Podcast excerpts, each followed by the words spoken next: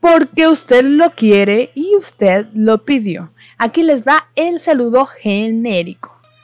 Buen día, amigo y amiga que navega por internet. Yo soy Stephanie García y el día de hoy les vengo a traer el capítulo número 13 del podcast de la cuarentena. Mm, el número 13, el número de la suerte o de la mala suerte. Se lo dejo a su percepción. Síganos en Canalla TV, el canal que no se ve en la tele, pero se escucha muy, muy chido decirlo de esta forma. Siendo así, comencemos. ¿Cuánto valen tus caricias, baby? ¿A cuánto valen tus besos? ¿Los das al contado o a crédito? ¿Al chas chas o a seis meses sin intereses? ¿Tengo que dejar un enganche? ¿Aceptas tarjeta club? das puntos de regalo, se me bonifica por cada compra. El tema de hoy es la economía de las caricias, pero dejemos de hablar de esa manera porque parece piropo de albañil y tampoco queremos caer en la prostitución. Y bueno, empecemos con la teoría de la economía de las caricias. ¿A qué te refieres con esta teoría, Steph? Esta teoría se basa en la necesidad de llenar un vacío. Les voy a dar unos ejemplos porque realmente no sé explicarlo como tal, pero se refiere a cuando se genera una necesidad, esa necesidad tan grande que nos puede llevar a lugares muy, muy oscuros por llenar ese vacío. Les voy a dar un ejemplo principal como el de las caricias. Los resultados de muchos estudios han revelado que si un bebé no recibe las caricias o el amor desde el inicio de su vida, puede sufrir un retraso en su desarrollo. Me ha pasado también muchas veces que cuando tengo mucha hambre, se me antoja lo que sea. Tengo hambre, lo que sea, no importa si son frijoles, no importa si es huevito, que yo sé que es muy rico, pero pues hay veces como lo tenemos siempre en casa, a lo mejor no se nos antoja. Cuando queremos consentirnos, siempre optamos que por una pizza, que por una hamburguesita. Hay veces que la necesidad nos lleva a esa parte oscura. Por ejemplo, hay muchas personas en este mundo que no tienen para comer. Y hay veces tienen que recurrir a la basura, o hay veces comer cosas que ni siquiera pensabas que eran comibles, ¿no?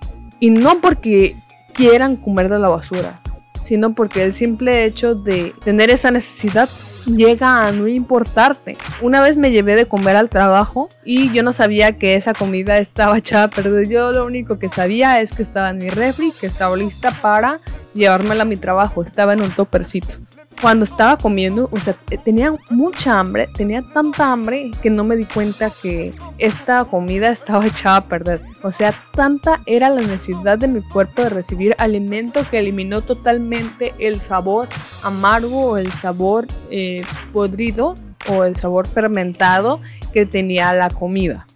Me di cuenta que estaba echado a perder más que nada por el olor de dicha comida. Y también ya cuando finalicé mi alimento, ya cuando estaba llena, que sí tenía un saborcito raro. Entonces ya fue cuando me di cuenta que estaba echado a perder. Y también me pasa mucho que yo digo que hay cosas que no me gustan. Por ejemplo, el menudo. El menudo que se come en caldito, esa pancita. Creo que es de de cerdo o de res, no sé qué sea. Pero no, definitivamente es algo que no me gusta y que yo digo que nunca comería. Pero yo sé que cuando haya la necesidad y si es lo único que hay en la casa, yo creo que sí lo comería.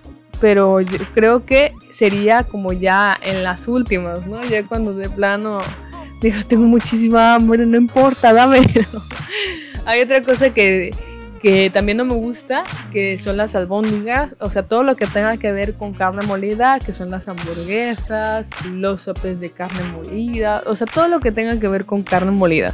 No me gusta, pero si es lo único que hay y tengo mucha hambre, pues no pierdo mi tiempo y como de esa comida que no me agrada tanto. Y pues yo creo que no, no hay muchas cosas que me desagradan realmente. Eh, sé qué es lo que significa el tener hambre. Me ha pasado muchas veces que, que he comido entre solo arroz y, y, masa. Una vez cuando estaba en Colombia sí me pasó mucho tiempo que viví de arroz y masa. Y ya después me sabía demasiado deliciosa la comida. Y esa es la necesidad que yo tenía por comer otra cosa diferente que no fuera masa o arroz. Pero sí les variaba, ¿eh? No les voy a decir que no. De repente hacía arepitas con arroz o hacía quesadillas fritas. Bueno, quesadillas pues sin queso, ¿no? Como los chilangos. Y con su arroz metido, que allá le dicen, les dicen empanaditas. Le variaba los estilos, pero al final de cuentas era la misma chingadera. Otro ejemplo de esta teoría de la economía de las caricias es el amor de pareja. Cuando nosotros terminamos con alguien nos sentimos muy muy mal y hay veces que por despecho nos vamos con otra persona que ni siquiera tiene nada que ver con nosotros. Pero hay veces que la necesidad nos lleva a esos puntos oscuros en las que necesitamos el cariño, el amor de otra persona porque el que era nuestra pareja dejó ese vacío pero muchas de nuestras acciones refleja ese vacío. A lo mejor no es el vacío que deja la persona, sino el vacío más importante que no debemos descuidar y debemos estar siempre al tanto porque se refiere a nosotros, que es el amor hacia nuestra persona, el autoestima, el amor hacia nosotros mismos. Si nosotros no tenemos amor hacia nosotros mismos, este va a generar un vacío y siempre lo vamos a estar buscando a lo mejor en otras personas que les digo, a lo mejor no tienen nada que ver con la necesidad que tenemos, ¿verdad? Pero para eso siempre tenemos que hacer reflexión qué es lo que necesitamos realmente. Debemos reflexionar qué es lo que nos hace felices. Si nuestra felicidad está en una persona, estamos cometiendo un grave error. Si entiendes esto de la economía de las caricias, vas a entender muchos de tus estados de ánimo, muchas de tus emociones que debes de ponerles atención. Si de repente te sientes muy solo, sientes que nadie te quiere, es nada más y nada menos ese vacío que has generado tú mismo por el hecho de no quererte a ti mismo. Si tú porcionas el amor que te tienes a ti mismo y debe depender de otras personas, es el momento indicado en el que debes de intervenir para poder alimentar ese amor que tú necesitas de ti mismo. Ya sea tu mujer, eh, no sé, a lo mejor te pones un lipstick, te maquillas un poquito, te das un baño, comes tu comida favorita, o sea, alimentas las necesidades de tu cuerpo como el comer un heladito, a lo mejor no mucho para no engordar, al hacer ejercicio constantemente te aumenta la autoestima. Hay veces que gestos o acciones pequeñas que tú creías que no funcionaban o que no eran necesarias o que eran tontas, a lo mejor no lo son. El fingir la sonrisa hay veces que llegamos a, a, mentirle a nuestro cerebro y automáticamente estamos fingiendo la sonrisa, pero al momento de curviar tus labios, tu mente luego luego da una sensación de alegría. A lo mejor no, no tienes manera de explicar esta sensación, pero ya engañaste a tu cerebro y le estás diciendo que estás feliz. Y fíjense que este, este consejo que les estoy dando hubiera caído muy bien en el podcast sobre de cómo no creer en depresión en cuarentena. Yo sé que muchas de las cosas que estoy diciendo ahorita pues tiene que ver, es, tienen como relación pero en este momento estamos haciendo un repaso o un examen, un análisis que daría mejor como palabra, de nuestras emociones para tomar acción sobre nosotros y sentirnos mejor con nosotros mismos. Eh, para no desviarnos a distintos temas, eh, seguimos con el, el, tema de la economía de las caricias. Otro ejemplo súper claro, estás en medio de un desierto y tienes mucha sed, porque aparte de que hace muchísimo calor, llevas caminando horas sin siquiera ver un pedazo de tierra que no sea pura arena y de repente, como a 30 kilómetros, ves un oasis.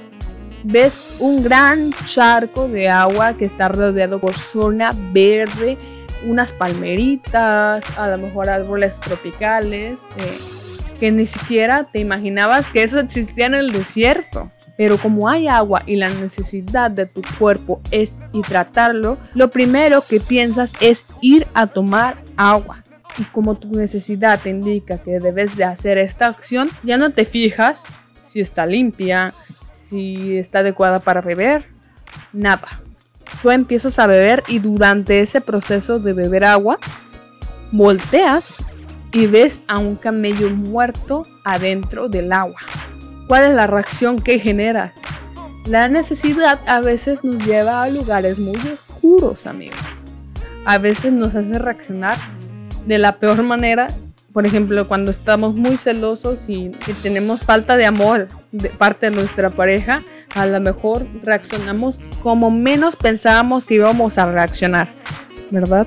Hay algunos que dicen la dichosa frase, tú sacaste lo peor de mí, pero si lo permitimos, también es nuestra culpa, ¿verdad?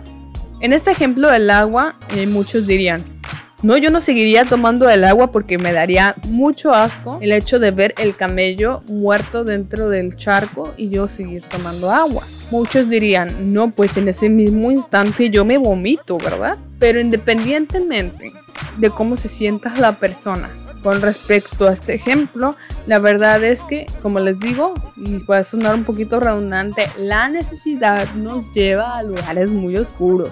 Y hay veces, como les digo, la reacción está fuera de nuestros límites. Porque si tú tienes muchísima sed, lo que menos te va a importar es el camello muerto. La verdad es que a estos niveles de necesidad yo seguiría tomando agua. Y te lo digo por experiencia, ¿verdad? Entonces debemos de reflexionar ante nuestras necesidades, de dónde vienen esas necesidades y el por qué necesitamos llenar ese vacío. Esta es una teoría que existe y la verdad me alegro que exista porque ella me ayudó a entender muchas de mis acciones y muchas de mis emociones que nos caracterizan como humanos. La única cosa que nos hace diferente a los animales de nosotros es el análisis. No el pensar, porque todos los animales piensan. Tal vez sí reflexionan porque ellos actúan, eh, depende a su instinto animal. Y ese instinto animal es base a una reflexión, a lo mejor no es consciente, pero es una reflexión en la que el cuerpo reacciona dependiendo esa necesidad. Entonces, para dejarlo más en claro, lo único que nos hace diferentes a los animales es el análisis de nuestras emociones.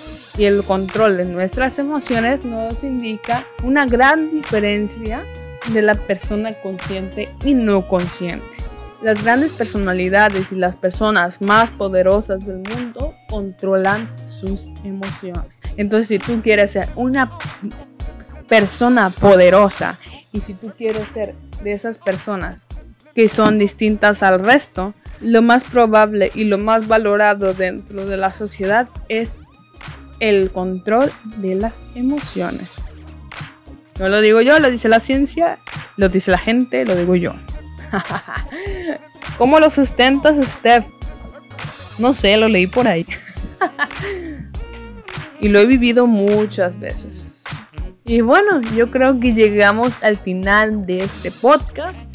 No queda mucho más que decir, nada más lávense las manos, reflexionen siempre sobre sus emociones, el por qué las sienten y qué es lo que podemos hacer al respecto para poder cambiar ciertos hábitos de nuestra vida. Y bueno, este capítulo ya llegó a su final. Yo soy Estefania García y no se te olvide darle al botón de suscribir y a la campanita de notificaciones para que cuando yo suba un capítulo nuevo te llegue a tu celular o a tu computadora, no sé dónde te conectes, pero siempre vamos a estar al tanto para estar en comunicación constante. ¿Qué te parece? También en la cajita de descripción te dejamos el link de nuestra comunidad de Facebook. Te invito a que te unas y te enteres de las últimas noticias, de las novedades y podamos generar conversación dentro de él. Nos vemos hasta el próximo viernes.